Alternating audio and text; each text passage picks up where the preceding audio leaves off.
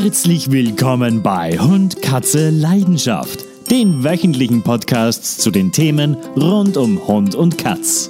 Erst das Wissen über Haustiere ermöglicht es, dass Leidenschaft keine Leidenschaft. Es begrüßt sie tierisch die Moderatorin Katrin Witt.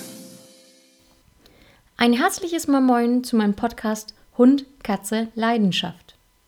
In der heutigen Podcast-Folge möchte ich dir gerne ein paar Tipps und Infos geben, damit dein Urlaub mit Hund entspannt und stressfrei verläuft. Über 82 Prozent der Hundebesitzer verreisen mit ihrem tierischen Liebling. Gehörst du auch dazu? Bevor die Reise beginnt, stehen natürlich ein paar Fragen an. Wo soll es eigentlich hingehen und ist das Reiseziel auch optimal mit Hund zu bewerkstelligen? Ja, und welche Art von Urlaub möchte ich überhaupt machen? Ist meine Vorstellung von meinem Urlaub überhaupt realisierbar mit meinem Hund? Bei einem Strandurlaub musst du zum Beispiel am besten eine Schattengelegenheit, zum Beispiel eine Strandmuschel oder ähnliches deinem Hund zur Verfügung stellen. Für einen Strandurlaub an sich eignet sich zum Beispiel die Ostsee oder die Nordsee oder Schweden am besten. Denn dort ist das Klima häufig noch nicht so extrem und es gibt tolle Hundegebiete, wo Hunde wirklich willkommen sind. Oder möchtest du sogar zelten mit deinem Hund? Bei einem Wanderurlaub mit Hund ist schon so einiges zu beachten, deswegen gehe ich heute nur ein bisschen auf das Thema ein. Dein Vierbeiner sollte mindestens ein Jahr sein und natürlich keine Gelenksprobleme oder Hüftprobleme haben. Wie bei Menschen auch, solltest du vorher schon einige Zeit ausgedehnte Spaziergänge machen um im Wanderurlaub dann nicht die Sehnen oder die Gelenke bei deinem Hund zu überlasten. Bei der Suche nach dem geeigneten Reiseziel solltest du natürlich auch auf die Vorlieben deines Hundes eingehen. Mag er überhaupt Hitze oder mag er lieber Kälte? Darauf solltest du natürlich auch achten, denn es bringt dir nichts, wenn dein Hund bei der Hitze total schlapp ist und überhaupt gar keine Lust hat, mit dir was zu machen. Wenn es in ein anderes Land gehen soll, dann musst du natürlich die Einreisebestimmungen beachten. Welche Impfung braucht dein Hund? Ist der absolute Leinen- oder sogar Maulkorbpflicht? Müsste dein Hund sogar in Quarantäne? Bei meiner Recherche bin ich auf eine tolle Seite gestoßen, die verlinke ich dir natürlich in den Shownotes.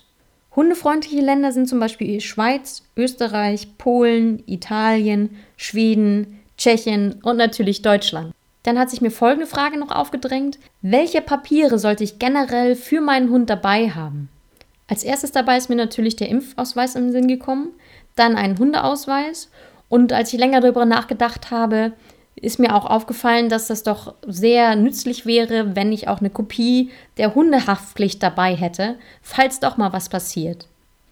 Als ich so darüber nachgedacht habe, was ich noch alles an Papieren für meinen Hund mitnehmen sollte, ist mir aufgefallen, was mache ich denn, wenn mein Hund mal wirklich stiften geht? Kann man ja nie ausschließen, wirklich.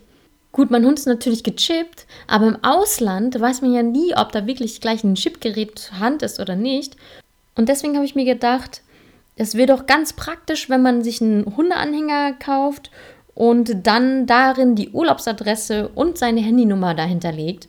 Somit können auch Privatpersonen schnell und einfach meinen Hund identifizieren und mir ihn dann wieder zurückbringen.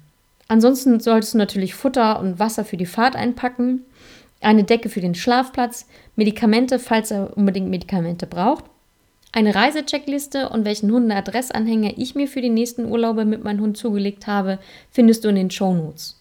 Nun kommt noch die Frage auf, wie weit bzw. wie lang möchtest du deinem Hund die Anreise zumuten? Ja, und für welches Transportmittel entscheide ich mich überhaupt?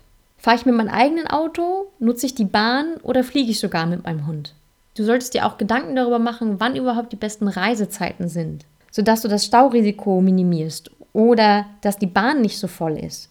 Dann solltest du auch unbedingt alle zwei bis drei Stunden eine Pause einplanen, damit dein Hund sich die Beine vertreten kann, was zu trinken bekommt oder auch was zu fressen und natürlich auch die Chance hat, sein Geschäft zu verrichten. Wenn du dich entschließen solltest, mit deinem Auto zu fahren, dann solltest du natürlich auch auf die Sicherheit von euch beiden achten. Am besten besorgst du dir für deinen tierischen Liebling eine Hundebox oder einen Anschnallgurt wie sowas aussehen könnte, habe ich dir gerne in die Shownotes gepackt. Wenn du dich dazu entschließt zu fliegen, dann solltest du unbedingt die Reisebedingungen für deinen Hund bei der jeweiligen Airline abklären. Denn jede Airline hat die unterschiedlichsten Bedingungen, die sich meistens an Gewicht oder Größe des Hundes orientieren. Auch ganz wichtig ist es abzuklären, ob bei der jeweiligen Ferienwohnung oder Ferienhaus, das du gebucht hast, überhaupt Hunde erlaubt sind. Meiner Erfahrung nach sind Hunde eher in Privatvermietungen erlaubt eine tolle Plattform, wo Privatanbieter ihre Ferienwohnung oder Ferienhaus anbieten, habe ich dir gerne in den Shownotes verlinkt. Wenn du dich dort anmeldest, bekommst du 25 Euro für deine erste Buchung geschenkt. Wenn dir dieser Podcast gefallen hat, leite ihn jetzt herzlich gerne an alle weiter, die sich auch für Hund und Katz interessieren. Wenn du auch weiterhin gerne diesen Podcast hören möchtest, dann bitte schenke mir einfach eine Minute und gehe jetzt auf iTunes und hinterlasse mir dort eine Rezension, damit dieser Podcast auch bei iTunes oben gerankt wird und somit noch mehr Tierliebhaber erreichen kann. Ich danke dir für deine Aufmerksamkeit und wünsche dir viele schöne Momente mit deinem Hund und oder mit deiner Katze. Bis zur nächsten Folge. Tierische Grüße, Katrin Witt von Hund, Katze, Leidenschaft.